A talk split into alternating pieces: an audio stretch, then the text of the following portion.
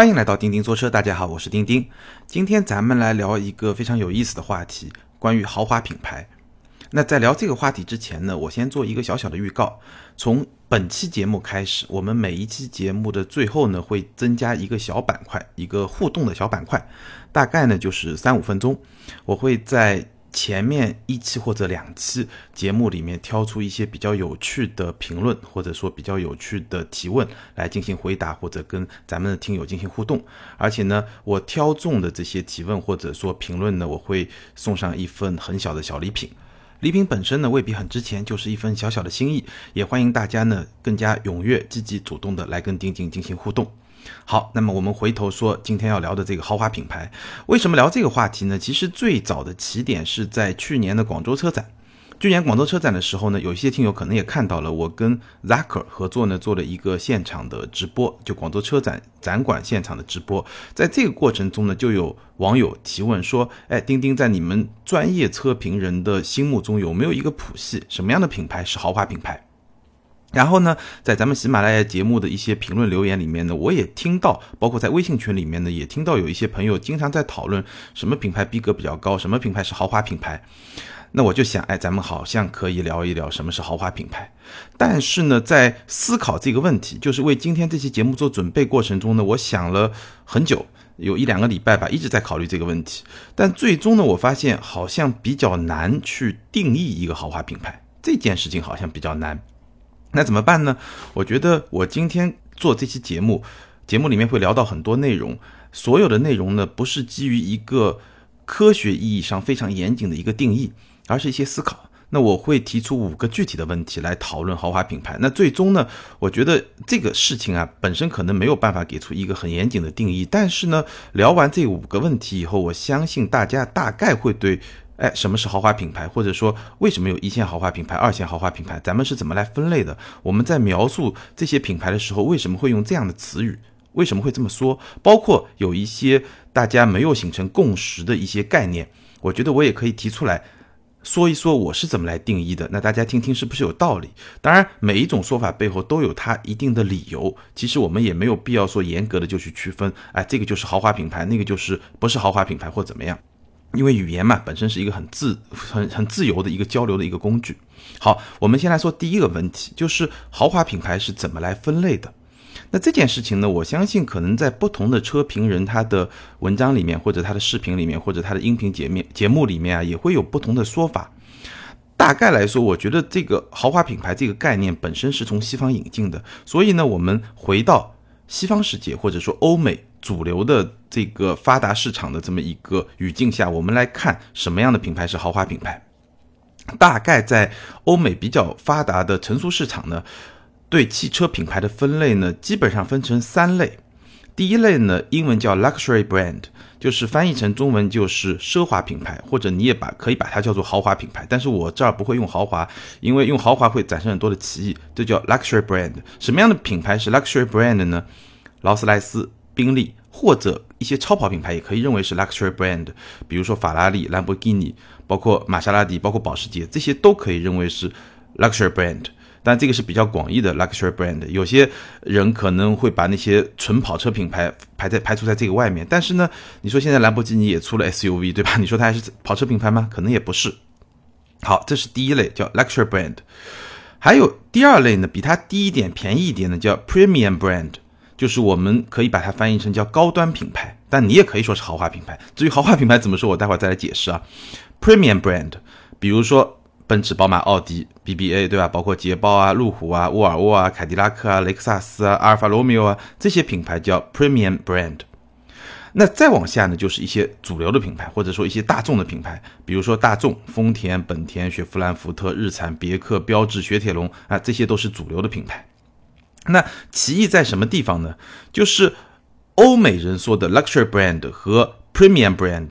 也就是奢华品牌和高端品牌到中国以后呢，往往都被翻译成豪华品牌。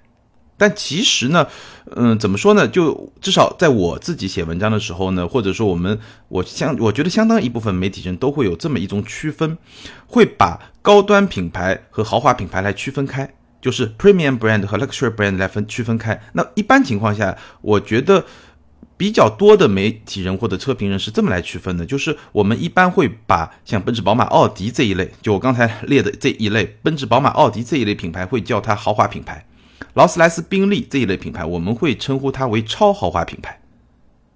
大概是这么分类的。当然，你也可以说把 premium brand 翻译成高端品牌，把 luxury brand 翻译成豪华品牌，这个也没有问题。只是说，你看大部分车评文章，我们的习惯是豪华品牌、超豪华品牌这么来翻译的。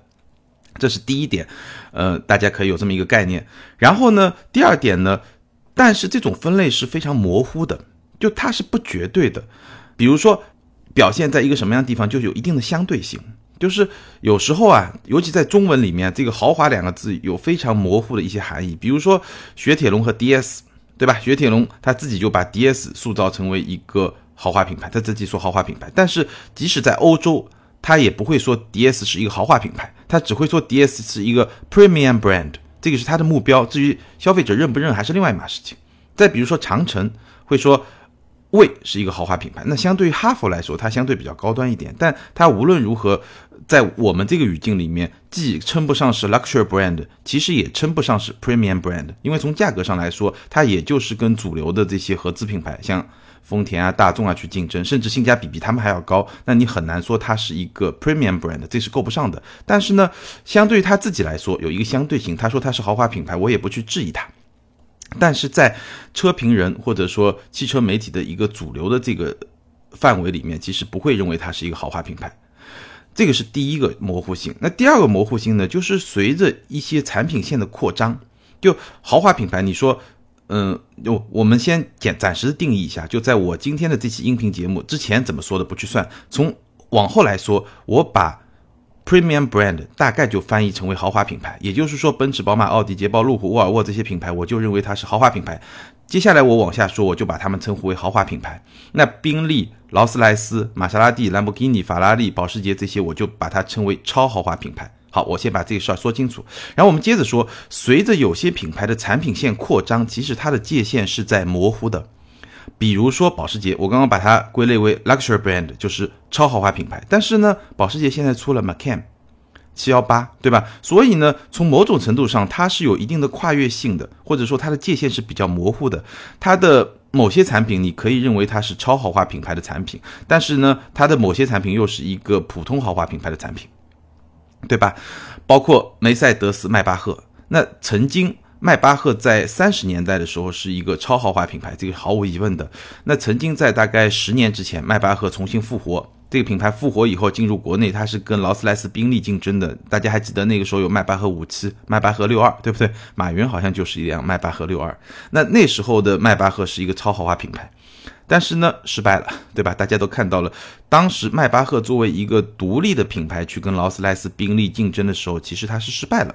失败了以后呢，奔驰调整了战略，调整了战略以后呢，他把迈巴赫作为了奔驰品牌的一个产品线，或者说是一个子品牌。那这个品牌其实跟 AMG 这个品牌是并列的，是一个奔驰品牌的子品牌。那这样一来呢，梅赛德斯、迈巴赫这么一个。什么呀？组合在一块的一个子品牌，你说它是一个超豪华品牌呢，还是一个豪华品牌呢？哎，这个界限好像又很模糊。然后进一步，像 BBA，它又出了非常入门级的产品，比如说宝马的三厢一系，对吧？奔驰马上出的 A Class A 级车，那你说这些品牌是豪华品牌吗？啊，可以说它是豪华品牌，但是呢，它这个界限其实是在不断的模糊化。所以呢。我们刚才就区分了什么是主流品牌，什么是豪华品牌，什么是超豪华品牌。而且呢，我们告诉大家，其实这种分类呢，并不是绝对的，它有一定的模糊性，而且呢，有一定的相对性。而且呢，你也可以说，随着历史的发展呢，它又是在不断的演变的。除了大家的这种习惯的这种分类之外呢，从内在的逻辑来说。Premium brand，也就是豪华品牌和 Luxury brand，也就是超豪华品牌，它有一个，我觉得有一个内在的差别，就是豪华品牌或者你说高端品牌，它还是讲究质价比，我不叫它性价比，而是质价比，就是品质价格的这种比例关系，质价比，它还是讲究这种东西，它还是讲究物有所值，优质优价。这么一些东西的，但是超豪华品牌 luxury brand 它是只讲独特性或者稀缺性，也就是说它的价值跟价格基本上是没有什么关系的。大家可以想象一下，咱们比如说真正的奢侈品，我记得有一个老外在。一九七零年代好像讲过一个，写过一本书，就是什么是奢侈，大概就是这意思。书名我忘了，它里面有一个观点，所谓的奢侈品就是超越了必须性、超越了实用价值之外的这么一种产品。所以，构成奢侈品的核心的价值是独特性和稀缺性。通过这种独特性和稀缺性，你就能够给自己的身份做一个标签。所以，这个是奢侈品。奢侈品和普通的商品。或者说，超豪华品牌和豪华品牌，它本质上是有一个分界线的，有一个内在的分界线。我们刚才从品牌的角度说了一个外在的分界线，它的内在的分界线就是豪华品牌是讲究质价比、优质优价，你要讲这个产品也是物有所值的，对吧？它是豪华品牌的产品嘛。但超豪华品牌其实虽然你也可以说它是它的那种价值是不可替代的，但是它本质上它的主要卖点是它的独特性和稀缺性，所以。蒙特泽莫罗，大家还记得吗？就是法拉利的上任 CEO 蒙特泽莫罗，门总，人称门总。门总当时给法拉利品牌就规定了一个一年的产量的上限，一年法拉利当年规定是只能生产七千辆，这个上限是不能突破的。为什么？因为门总就认为法拉利这个品牌的稀缺性，我每年只能生产七千辆，这样是可以保证它的稀缺性，也就是能够最好的保证它的品牌价值。当然，后来这个我们知道，马尔乔内上台以后，对吧？马尔乔内担任了法拉利的 CEO 以后，然后把法拉利单独的从 FCA 里面剥离出来上市，去融了资。这个时候呢，就把这个上限就给突破掉了。那也就是，反正这件事情是有非常大的争议的。当然了，经济形势所迫，对吧？你还是要活下去嘛。或者说呢，还是 FCA 还是希望从这个交易里面获得一些收入嘛，所以就突破了这么一个界限。那无论如何，我用这个例子就是来告诉大家，超豪华品牌的独特性和稀缺性是非常重要的。好，我们把第一个问题说清楚了，也就是说，豪华品牌大概是怎么来分类的？第二个问题，决定豪华品牌的第一因素是什么？就最重要的那个因素，或者说最首要的那个因素是什么？我不知道大家怎么理解啊？这个问题其实我想了非常长的一段时间，最终我觉得，如果说一定要找出一个决定豪华品牌的。第一因素，也就是唯一的，或者说最重要的因素，我觉得是价格。价格，就这辆车它卖多少钱？为什么这么说啊？价格决定了你对这款产品的第一印象。咱们不要从，哦，可能我们的很多听友啊，都是一个比较资深的汽车爱好者，对车比较了解，所以你有很非常多的专业知识。但你想象一下，如果说你面对一个自己不是特别了解的这么一个门类的产品，你怎么样去？在自己的头脑里面，在你的认知里面，在你的第一印象里面去定位它，你知道这是一个什么样的产品？你通过什么样的东西来定位？要么就品牌。但如果你对品牌都了解的很少，你怎么去定位呢？价格。打个比方啊，之前我陪一个朋友去买钻石，那简单的了解一下，就就是交流以后简单了解一下，你会发现钻石这么一个东西啊，它大概是有不同的级别的。比如说最高的奢侈品级别的，可能就蒂芙尼。对吧？卡地亚这些品牌，那就是奢侈品牌，对吧？OK，你看到价格，可能一个一克拉的蒂芙尼大概要十来万，对吧？这个就是它的一个定位，这个就是 luxury brand，对吧？我们对应一下，就是一个超豪华品牌，奢侈品。那如果说是一个高端品牌呢？比如说像钻石小鸟，对吧？它一个一克拉的品色还可以的净度啊，这个颜色还可以的，可能就在六七万这么一个价格，也就是大概是蒂芙尼的一半。那这个就是这么一个，你就觉得哦，这是一个比较高端。你你对这个品牌，我从来没听说过这个品牌哦。现在我知道，钻石小鸟就是一个同样的差不多的产品吧，差不多的产品，可能质量稍微差一点点，但是呢，价格是蒂芙尼一半，这就是它的一个定位。那如果你去，比如说在上海，你去城隍庙去看看，你可能能够找到一克拉差不多在三万、四万这么一个价格，也就是它的价格是钻石小鸟的一半。对吧？就一半一半一半，我们看看下来就这么一个价格梯度，你知道哦，这可能就是一个，如果对应到车就是一个主流品牌。所以你如果是一个品类的小白，你什么都不懂，那你怎么去确定这个品牌它是一个 luxury brand，一个奢侈品牌呢，还是一个高端品牌呢，还是一个大众的主流的品牌呢？其实价格，价格就是靠价格来确定用户你的头脑里面去怎么样去定位这么一个产品。我们可以再举一个例子啊，比如说在一九六零年代，我们举一个宝马的例子吧。一九六零年代呢，对宝马来说是一个什么样的时期呢？就是在战后，宝马因为我们知道德国品牌嘛，在二战之后当然经历了很多的挫折。那到一九二一九六零年代的时候呢，宝马面临的处境就是宝马的产品线中，高端产品是有的，就是一些比较比较豪华的一些产品是有的。然后呢，低端产品也有，低端产品呢就是那种用摩托车发动机生产的一些非常相对比较廉价、比较经济的一些小车。那这个时候呢，它没有一个中间的产品。然后到一九六零年代的时候，宝马就推出了一个叫 New Class，或者我们翻译成中文叫新级别轿车，也就是未来的宝马五系的前身。好，推出了这么一个新级别轿车。然后呢，到一九差不多一九六零年代末、一九七零年代的时候呢，宝马在这个新级别轿车呢出了一款非常出色的产品。这个时候呢，宝马董事会就要来给这个产品定价。那定一个什么样的价格呢？因为这款产品本身的竞争力是非常强的，这个就是新级别轿车里面的一款车，竞争力是非常强的。那他们觉得呢，可以定一个豪华品牌的价格，也就是把宝马带到一个全系列的一个豪华品牌。那当时的他们对标的这个对手是什么呢？比如说甲壳虫，甲壳虫当时在德国的价格是四千五百到五千的德国马克。那这个时候呢，最早董事会有人提出来呢，我就提价一千马克。提价一千马克，就比甲壳虫贵一千马克，也就是贵百分之二十。然后呢，董事会就讨论讨论，最后董事会的结论结论是什么呢？我这个产品的价格要比甲壳虫提价差不多百分之六十，也就是说，我的价格要比甲壳虫贵三千马克。什么概念？就是这个产品的价格，它不是说我生产这个产品成本是怎么样，而是说我根据我的产品的竞争力。我觉得 OK，我要把它定位成一个豪华品牌。豪华品牌和主流品牌的价差是多少呢？不是百分之二十，而是百分之六十。我通过这么一个价格的动作，我就定位了我这个产品是一个豪华品牌。当然了，有些听友可能会说了，哇，这么简单？那我要是，对吧？我也不说造车了，我要是比如说我生产了一个小产品，对吧？我生产了一个笔记本，对吧？你们外面买都是十块钱，我就卖一百块钱，我就是豪华品牌了吗？是的，你是豪华品牌了，但是还有一个因素你要考虑到，就是市场认不认？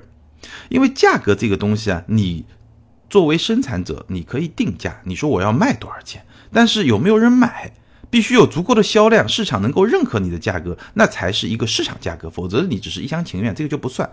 所以我说的价格就是实际市场能够接受的这么一个价格，也就是市场价格。那这个呢，能够定位到你这个产品。或者你这个品牌到底是一个奢侈品牌、一个豪华品牌，还是一个普通的品牌？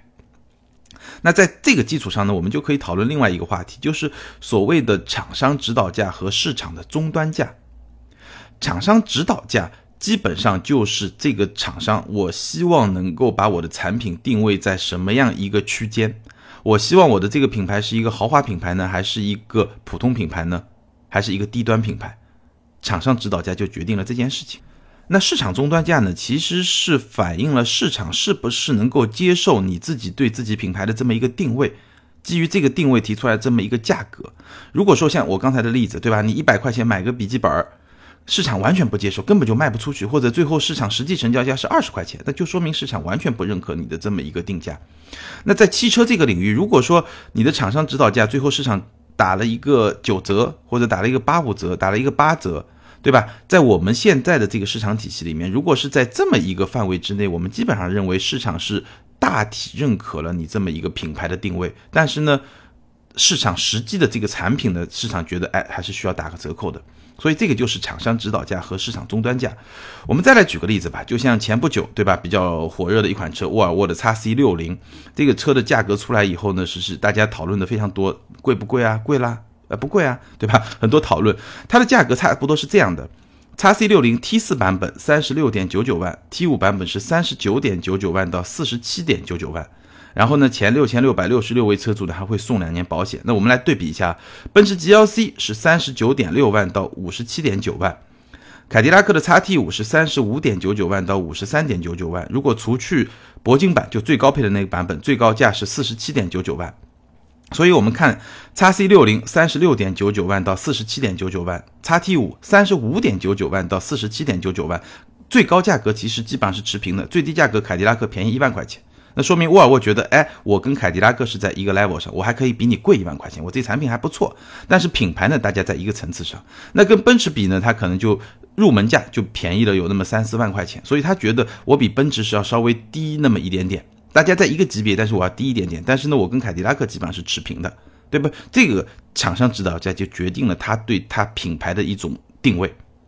那至于说市场终端价，我记得我在一篇文章里面曾经讲过，就是现在咱们市场上对豪华品牌的这个终端的这个折扣能够认可的一个范围是怎么样？就是一线豪华品牌，基本上你打个八五折到九折，市场是能够接受的。所谓一线豪华品牌就 BBA 嘛。当然了，如果你是一个换代产品的尾款产品，对吧？就你是一个换代之前这个产品已经接近要换代的，那你可以折扣更大一点。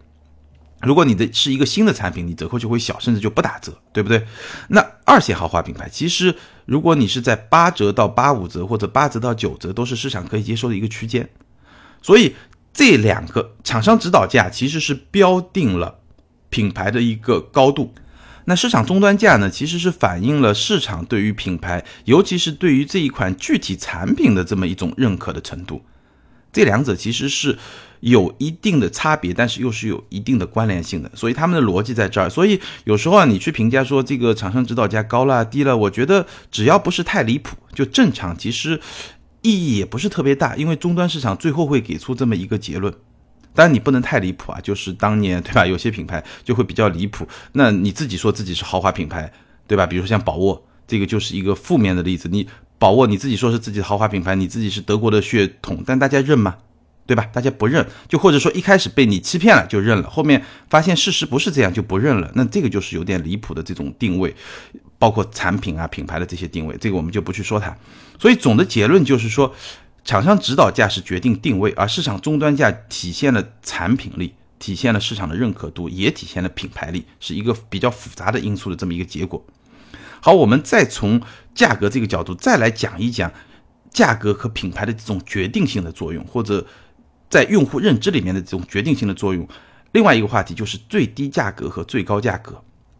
那关于这个问题呢，我基本上可以给两个结论。第一个，所谓品牌的逼格，对吧？很多朋友愿意说品牌的逼格更多是由最低价格来决定的。比如说，有些用户会认为玛莎拉蒂就比保时捷的逼格要高一点，其实。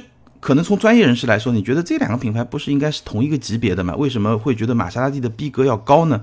其实，在用户的心目中很容易理解，玛莎拉蒂现在最便宜的车是什么车？Ghibli、莱万吉，对吧？反正就是小一百万吧，八九十万这么一个车。那保时捷呢？最便宜的是什么？Macan 七幺八六十万的车。所以在用户的这个心目中啊，他会觉得玛莎拉蒂比保时捷要高一点。所以。逼格很大程度上，一个品牌的逼格很大程度上是由这个品牌的最低价格的产品来决定的。再比如说捷豹和奔驰、宝马、奥迪，很多人会觉得捷豹的逼格会高一点，对不对呢？也对啊。捷豹现在最便宜什么车？XE，国产的 XE，入门价小三十万，对吧？那奔驰，奔驰的 A 级，对吧？宝马的一系，奥迪的 A 三，哦，奥迪还有 A 一，对吧？那这个价格都是二十万。甚至终端到十五万、十六万都买得到了，那你说逼格谁高呢？对吧？所以这是第一个，就是逼格更多的是由这个品牌的最低价格的产品决定的。但是后面还有一句话，最高的价格可以去提升逼格。如果说你这个品牌，比如说奔驰有迈巴赫，迈巴赫价格很高；有 AMG 价格很高；有宝马有 M 价格很高，对吧？保时捷有九幺八。这是一个 hypercar，我们说过，就是比超级跑车更高一级别的 hypercar。然后奔驰呢，马上要出 AMG 的 GT，啊，不，两门版的已经有了，马上要出四门版的 AMG 的 GT，包括有 AMG Project One，我们说过也是一个 hypercar。那这些价格就是最高价格吧，或者是非常高价格的产品呢，能够帮助品牌去提升它的逼格。但是呢，其实我觉得对终端消费者来说，最低价格会比最高价格更加重要。最高价值格它是一个拉伸性的一个作用，但最低价格更是一个决定性的作用。所以，决定豪华品牌的第一因素是什么呢？价格。好，我们进入第三个问题：支撑豪华品牌高价的因素又有哪些呢？OK，你说我可以定一个价格，对吧？但这个价格我刚才也说了，要市场去接受。那哪些因素能够支撑豪华品牌非常高的一个价格呢？我觉得几个因素吧。第一个品牌，第二个产品，第三个特质。那从品牌的角度来说呢，有故事啊，有历史啊，包括你参加一些赛车的运动啊，都能够帮你来树立这么一个品牌。我们举个例子，比如说蔚来，对吧？我们也分析过蔚来是怎么来打品牌的。他先参加 Formula E 赛车，对不对？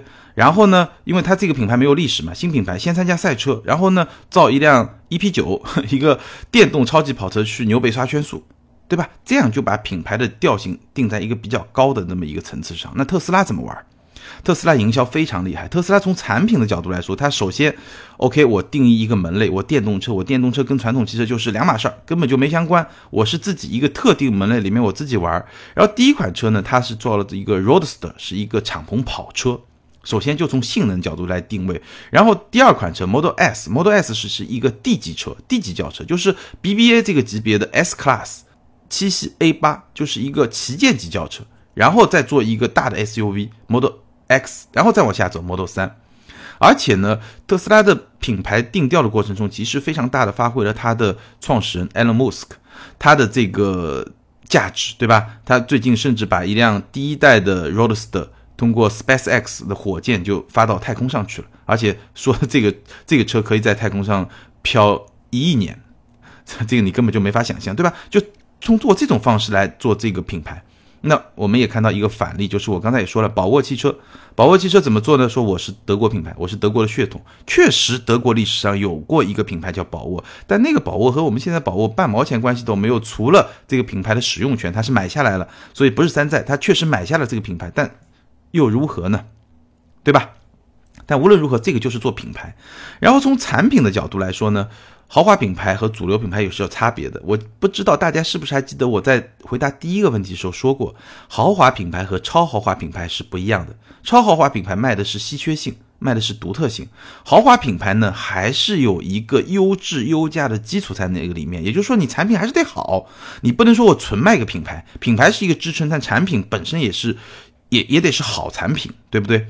所以呢，我们去看豪华品牌和主流品牌有哪些差别啊？比如说质感。比如说设计，包括体验，包括有时候是一些高端的技术。我打个比方，比如说很多朋友会说，雷克萨斯的 NX 和丰田的 RAV4 荣放，不就是一款车吗？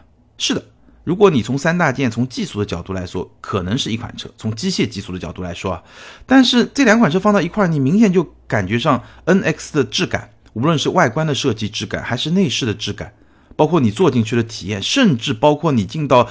雷克萨斯的这家 4S 店和进到丰田的 4S 店，这种体验是不一样的，对不对？再比如说奥迪的 A3 和大众的高尔夫，现在连价格都已经非常接近了，对不对？稍微贵一点点，也就是两三万的差价嘛。但是你坐到奥迪的里面，你从外面也好，里面也好，它的那种设计的那种设计感，那种材质的选择的质感是不一样的。其实很多时候啊，你说机械部分。很多都是在通用的，你机械部分的技术会比较通用，但是凡是涉及到跟用户体验直接相关的这些部分，其实豪华品牌和主流品牌真的差别是很明显的。品牌产品之外，我觉得还有一点很重要的就是特质。这个特质呢，你可以认为是品牌的一个特质，就这个特质通过产品逐渐的积累到品牌，它成为品牌基因的一部分。比如说宝马，从一九七零到一九八零年代开始，它通过一个广告叫。终极驾驶机器，通过这么一个广告，其实不仅仅是广告了，而是说它的所有的产品都是围绕这么一个定位，就是运动。宝马在豪华品牌里面，它把运动这个特质打出来。当时他是研究了当时豪华汽车市场的各种市场的格局，对吧？他去看，哎，有哪个定位还没有人占，哪个标签还没有人占？OK，找到了运动这个标签没人占，好，那我就去打运动这个标签。当然，它有一自己的一些优势、一些基础。然后呢，所有的产品都围绕这么一个标签去打，打运动。所以最后呢，运动就成为宝马的一个特质了。那奔驰呢，就是豪华；奥迪呢，就科技，对吧？沃尔沃呢，就是安全加设计。现在又加上一些环保啊、健康啊这些东西，甚至要想把辅助驾驶都加上去，对吧？那雷克萨斯豪华加上质量，捷豹呢？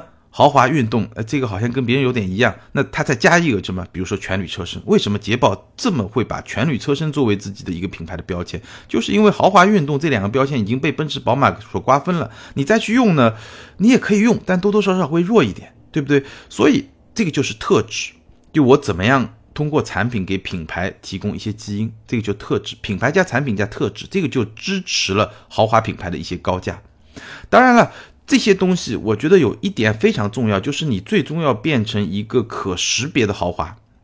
这个可识别的豪华呢，又可以把它具体来分，就是说你要在感知的层面和认知的层面都能达到这个目的。所谓感知，就是我说的产品它的一些质感、它的一些特质，都能让用户非常明确的感知到。那这种认知呢，更多的是品牌豪华品牌能够去给自己树立这么一个标签，或者用户就认为哦，想到运动，大家就知道宝马啊、保时捷啊，对吧？或者更主流一点的马自达啊，对吧？就这种认知的建立起来，认知和感知它是融为一体的，最终能够去支撑豪华品牌比较高的一个价格。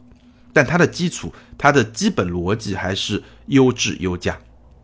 那我们再来说面子，对吧？我们很多车评人也喜欢说，中国人买车就喜欢面子嘛。那我是觉得，我们讲到了可识别的豪华，讲到了感知和认知。其实我觉得买车吧，尤其到豪华品牌这么一个层面，你不说买面子吧，我也觉得也可以这么说。但是呢，面子，我觉得这两个字的概括性会稍微弱一点。我更愿意说的是一种认同。面子也是认同的一种嘛，对吧？就是说我买一个品牌，我到底认同了一个什么样的价值？那我觉得认同是由两部分来构成的，一个就是质价比，优质优价；第二个就是特质。如果我们假设豪华品牌都是优质优价，但他们会有一些不同，对吧？都是优质优价的话呢，那它的特质是什么呢？你是更喜欢呃宝马的这种运动范儿呢，还是更喜欢奔驰的豪华范儿呢？还是说你刚？对一个孕妇，我想要这个车最健康、最安全，所以我选择了沃尔沃呢？还是说我想要这个车最省心，所以我选择了雷克萨斯呢？所以认同它背后是体现了一个质价比加上一个特质，而且呢，还有一个观点，我简单再说一遍，其实我已经说了很多遍，我觉得当代或者我们不这个。词有点大，就我们现在眼下用户对于豪华品牌的消费呢，越来越从一个等级观念，或者说对所有汽车品牌的消费，都越来越从一个等级观念转向一个特色的观念。就原来的等级，我会觉得啊，奔驰、宝马稍微是最一线的豪华品牌，奥迪呢也算一线豪华品牌，对吧？那别的可能会稍微低一点，然后呢，主流品牌再低一点。我觉得这种观念现在还有，但是呢，现在呢，也有越来越多的用户开始去注重一个特色。一个特质就是我跟你不一样，不是说你比我更有面子或者怎么样，而是说我更认同这么一种价值观。有些人去买特斯拉，包括很多人在看未来，对吧？是不是除了那块车牌之外，还有别的一些东西在里面？说到这个话题呢，我觉得还有一个非常有意思的现象，其实中国市场啊，我觉得我们第一部分讲到豪华品牌有一些模糊性的时候，其实是讲到了超豪华品牌和豪华品牌这个界限有时候是比较模糊的。那超豪华品牌就是独特性和稀缺性嘛，它是一个更讲求面子，对吧？更讲求面子的这些品牌，你买劳斯莱斯，你买宾利，为了什么？我觉得面子的因素会更大一点，对不对？但是呢，中国市场它其实我们改革开放快四十年了，对吧？这四十年，老百姓的生活是不断的在提升的，所以你想象一下，三十年前，其实别说是奔驰、宝马、奥迪这些豪华品牌，对我们来说是高不可及，甚至像当年的皇冠。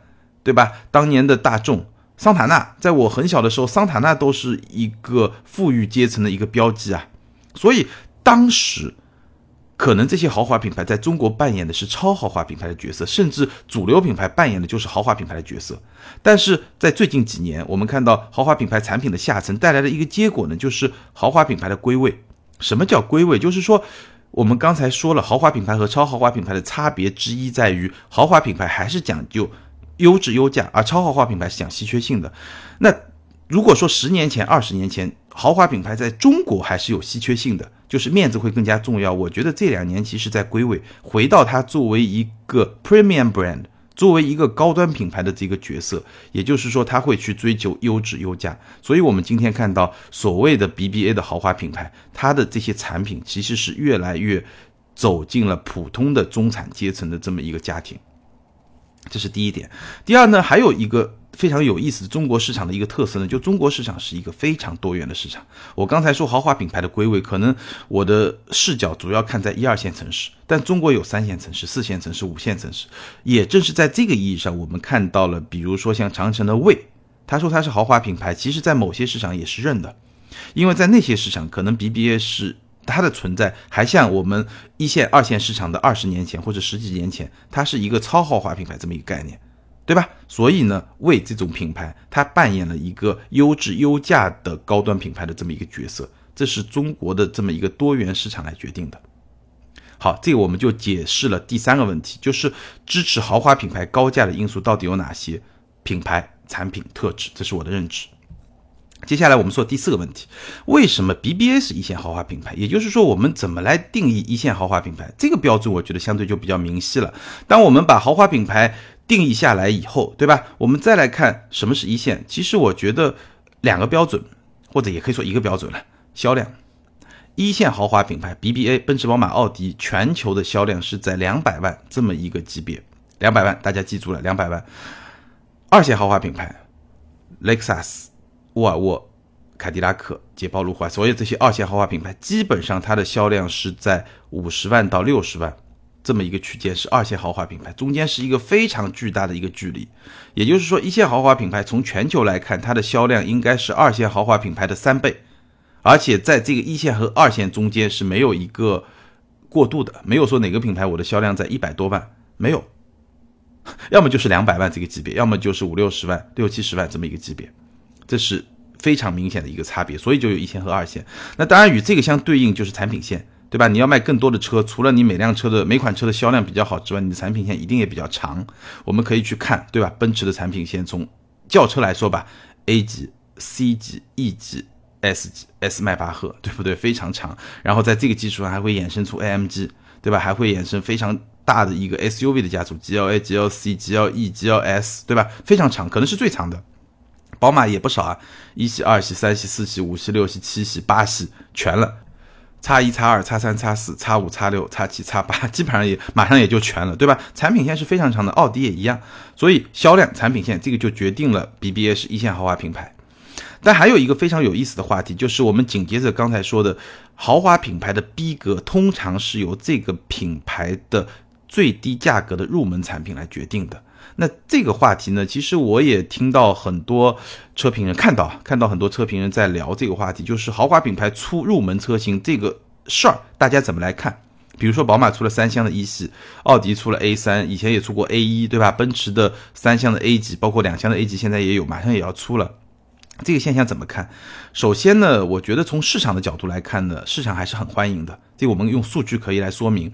比如说，奔驰二零一七年的销量，奔驰品牌的销量是二百三十万辆。我从全球的角度来说，二百三十万辆，这个应该是在 BBA 里面也是第一，就豪华品牌第一。奔驰品牌二零一七年全球销量二百三十万辆。然后呢，它所谓的紧凑级的车，也就是基于它前驱平台的那些车，包括 A 级、B 级、CLA、GLA，卖了多少呢？六十二万辆，也就是超过了四分之一。所以从市场的反应，从销量上来说呢，应该是没有疑问，就是豪华品牌出这些入门车型呢，受市场的认可和欢迎是没有问题的。当然，有些人会说，是不是会打压了它的这个品牌的价值呢？我是这么看的：首先，扩大了市场，提升了利润，这个不用说；但是，确实是消费了它的品牌，包括像 AMG，包括像宝马的 M，对吧？M 套件 现在这个。M 套件三二零就有 M 套件，对吧？包括奔驰的 AMG，包括这个奥迪的 S Line，就这些套件，其实最早它其实也在消费嘛，也在消费宝马的 M 系列、奔驰的 AMG 系列，对吧？通过外观套件这种方式，把这些运动性极强的这么一种标识吧，或者说这么一种标签下放到普通的车款上，然后呢来刺激销量，这个都是消费品牌、消费这些标签。当然了，这种消费对这种品牌也好，这种标签肯定会是一种，我不能说是伤害吧，但肯定会把它往下拉。那这个时候怎么办呢？品牌就会出一些高端的车型，再把它往上拉。因为你不可能说我不把它往下拉，我不，因为所有的车企它都是一个商业的企业，它把这个品牌的标签做的那么强大，为了什么？不是还是为了赚钱吗？对不对？那有些产品如果要把它往下拉，那我一定会出一些产品把它往上拉。比如说 AMG 的例子，我说过对吧？出了 Project One 这么一个 Hypercar，那就把 AMG 的品牌再往上拉。出了 AMG 的机体，四门版的 AMG 的机体都是在把这个品牌往上拉。那这个时候它其实是来做一个平衡，或者说做一个调和。所以你会看到这些品牌，它一方面会推一些高端的车型，或者特别运动的车型，或者它去参加一些比赛，对吧？你看这个奔驰啊、宝马、奥迪啊、保时捷，马上都会去参加 Formula E，就在电动车的这个领域，我去参加一个比赛。那最终呢，为品牌去蓄能，然后呢，它再去推出一些量产产品，或者是一些比较入门的量产产品来赚钱，然后赚了这个利润呢，然后再去搞研发。这个我觉得是一个非常正常的一个循环的过程。当然了，你要把握好这个平衡。有时候品牌消费的太过度以后，对品牌确实也会是一种伤害。但这种平衡呢，我觉得是每个品牌都是在努力在做的。但这种现象呢，我相信也别管它大家怎么说，这种现象不可能避免，因为从销量上来说，这些这种做法确实是帮到了品牌来继续的发展。好，我们进入最后一个问题，一个非常小的问题，我不知道大家会不会去想，很多人都会说，豪华品牌是不是溢价会特别高？豪华品牌是最赚钱的汽车品牌吗？普通的角度来说，我认为大概可以这么说，豪华品牌的品牌溢价会比较高。但最后一个问题呢，我想告诉大家一个小的事实，就是利润率这件事情啊，可能品牌只是其中的一个影响因素，而不是唯一的决定因素。说句大白话，什么意思呢？就是豪华品牌不一定是利润率最高的汽车品牌，豪华品牌不一定是最赚钱的汽车品牌。这很犯常识，对不对？你会说一辆丰田的车比一辆奔驰的车更赚钱吗？十万块钱的卡罗拉比奔驰 S 级更赚钱吗？啊，不能这么说。但是我来给大家看一个数字啊，二零一七年财富杂志的世界五百强，他做了一个统计，当然他根据的是二零一六年的数据。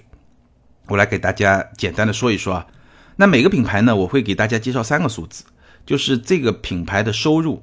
这个品牌的利润和它的利润率，而不是品牌了，其实是每家公司收入最高的是两个集团，大家猜也猜得到，丰田和大众嘛，对吧？丰田二零一六年的收入是两千五百四十七亿美元，两千五百四十七亿美元，真的非常高。大众呢是两千四百零三亿美元，比丰田少一点点，一个两千五百多亿，一个两千四百多亿，差了一百多亿，差别差距也不算很大。但我们来看一看啊，丰田的利润是一百六十八点九九亿美元，大众的利润是五十九点三七亿美元。什么意思？就是两家的收入差不多，但利润呢，大众还不到丰田的零头。丰田的利润率是百分之六点六，而大众的利润率是百分之二点五。看到了吗？丰田的利润率百分之六点六，大众百分之二点五，丰田接近到大众的三倍。我们再来看看别的一些公司，戴姆勒，戴姆勒就是奔驰在的那个集团了。戴姆勒的收入是一千六百九十五亿美元，然后利润是九十四点二八亿美元。我们就来看最核心的一个数字，就是利润率，利润率是百分之五点六，丰田百分之六点六，戴姆勒百分之五点六。所以我刚才说的是事实哦，丰田的利润率比奔驰的利润率要高一个百分点。通用的利润率是多少呢？我们别的数据就不说了。通用的利润率是百分之五点七，宝马的利润率是百分之七点三，是最高的。日产是百分之五点七，大众最低百分之二点五。从品牌的角度来说，我印象中如果没有错的话，呃，从品牌的角度来说，利润率应最高的应该是保时捷，能够超过百分之十。这个是我在几年前看到的一个数据。保时捷也是所有汽车品牌里面，几年前我看到那个数据里面唯一超过百分之十的。而且当时我印象中别的品牌离它都很远，差不多都是我今天看到百分之五、百分之六、百分之二、百分之三的水平，只有保时捷超过百分之十。但是我们看到了吗？大众集团，保时捷也是在大众集团这个数据里面啊。被平均掉了，对吧？平均掉最后是百分之二点五，丰田百分之六点六。丰田在这个整个里面是排名第二，排名第一的是宝马，做到百分之七点三的利润。第二是丰田百分之六点六，后面有几家比较接近的，像通用啊和日产都是百分之五点七，奔驰百分之五点六，比丰田、通用、日产都更低。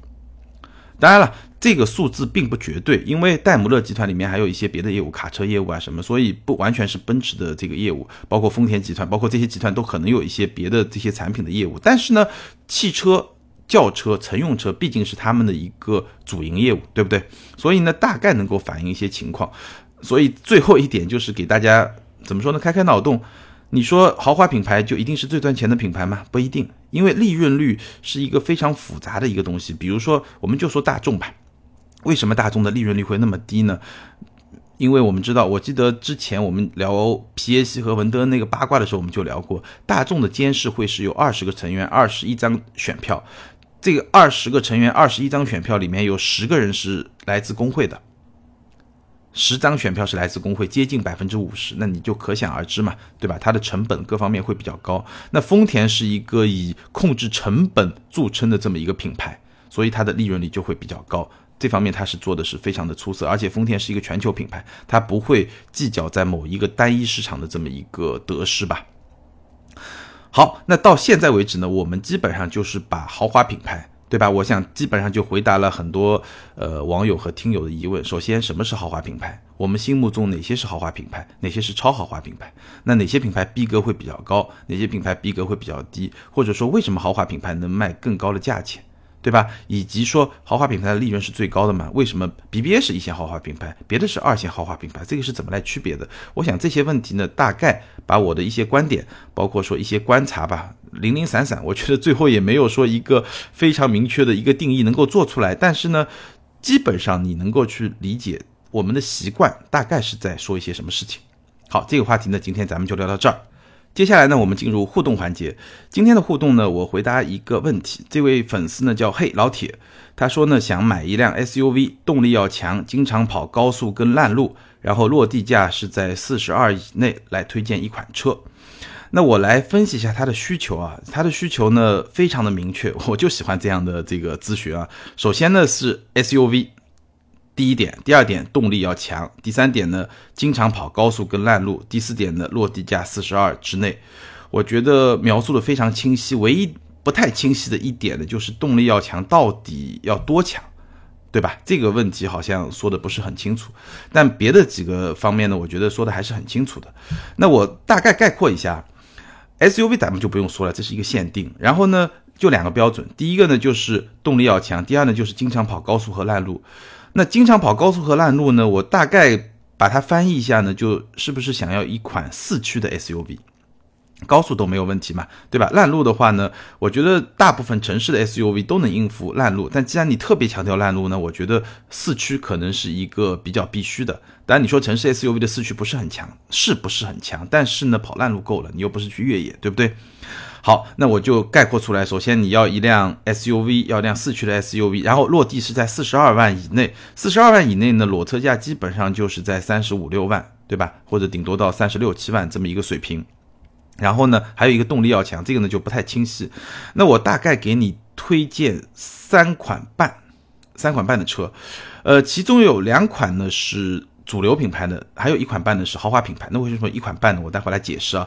两款主流呢，我觉得呃三十来万，我还是会推荐汉兰达和锐界两款，虽然都是七座 SUV，但是你七座可以不用，这个没有问题。为什么呢？就是这两款车啊，它有比较高动力的版本，比如说汉兰达有三点五排量的版本，锐界呢有二点七 T 排量的版本，二点七 T 这个。版本的动力非常强，能够符合你的需求。也就是说，你这个价位区间三十五六万，基本上有两种选择，要么豪华品牌，要么主流品牌。那从主流品牌来选的话，其实你这个标准就很高了，对吧？主流品牌三十五六万，其实就可以选一些动力真的是非常高的。我虽然不太确定你说的动力要高要高到什么样的程度，但是如果我们把目光投入在主流品牌的话，那我就往动力最高的来帮你选。所以，我可以推荐你去考虑一下汉兰达的3.5 V6 的版本，这个动力很高，而且 V6 的这个输出的柔顺性啊，各方面都非常的好。还有一个呢，就动力更高的，就是锐界的 2.7T 329马力那款车，我开过，动力非常的强劲，应该能够满足你的需求，而且都是四驱。那七座这个事情，我觉得你也没有刚需，也不用太在意，反正七座车都是可以当五座来用的，这个是没有问题。然后还有一款半呢，我给你推荐豪华品牌，我会推荐凯迪拉克的 x T 五和沃尔沃的 x C 六零。一款是凯迪拉克的 x T 五，凯迪拉克的 x T 五你可以买二八 T 的四驱豪华型，基本上官价是四十一点九九万，然后终端呢可能在三十七万左右吧，基本上勉强能够在你四十二万之内，因为这款车二百六十九马力也是。在豪华品牌的 2.0T 里面，动力比较强的，而且呢，它的价格也能够控制在你的这个预算之内。因为你看 GLC 啊这些品牌其实是价格是控制不到你这个之内的。那凯迪拉克呢，动力也没问题，然后呢，四驱也没问题。还有半款是什么呢？就是沃尔沃 x C 六零的 T 五四驱版。呃，为什么是半款呢？因为它现在的价格是会超出你的预算的。但是呢，我相信如果你能等，你等差不多半年到一年时间吧，我相信这个车会有折扣。然后折扣下来以后呢，会到你的预算预算之内。也就是，嗯，它 T 五的四驱智逸版现在标价三十九点九九万，就四十万吧。那打个九折，三十六万就能到你的预算的范围之内。我觉得少则半年，长则一年，一定会到这个价位区间。也就是等到国产加长的 Q 五上市，而且产能开始释放的时候。这个沃尔沃的价格就是 x C 六零的价格，应该能到你的预算区间。因为 T 五版本的 x C 六零动力还是挺强劲的，百公里加速在七秒之内，甚至比 x T 五会更快一点。这个基本上是可以到你的预算的这么一个范围之内，所以我给你推荐这么三款半，希望能够满足你的需求吧。那这位听友黑老铁，你可以在喜马拉雅私信给我你的姓名、地址和联系电话，我会送你一份小礼物。那以后这样的互动呢会成为常态，每期节目我都会挑选一到两位听友的提问，或者说非常精彩的评论，然后在节目里面跟大家分享。然后被我选中的评论或者提问呢，我会送一份小礼物给你们，包括钉钉说车的微信公众号。马上呢，我们每一篇文章的最后也会给大家准备一份小礼品。你只要在我们文章的后面进行评论，那我就会在这个评论里面挑选一个特别精彩的评论，然后来送出一份小礼品。大家也可以去关注我们的微信订阅号“钉钉说车”，包括咱们的听友，如果你想知道咱们最近在送什么样的小礼品呢，你也可以关注我们的微信订阅号。微信订阅号最后每篇文章最后，我会把最近在送的小礼品是什么样的小礼品拍个照给你，告诉你大概概。是一个什么样的东西，你也可以去关注。好，今天咱们就聊到这儿，欢迎大家踊跃的评论、留言和提问。最后，如果你想加入我们的微信群呢，欢迎关注微信个人号“钉钉小马家”，钉钉小马家的全拼。当然，所有的这些信息呢，我也会放在这期节目的简介里面，这样呢，你可以看得更清楚一点。好，今天咱们就聊到这儿，下周接着聊，拜拜。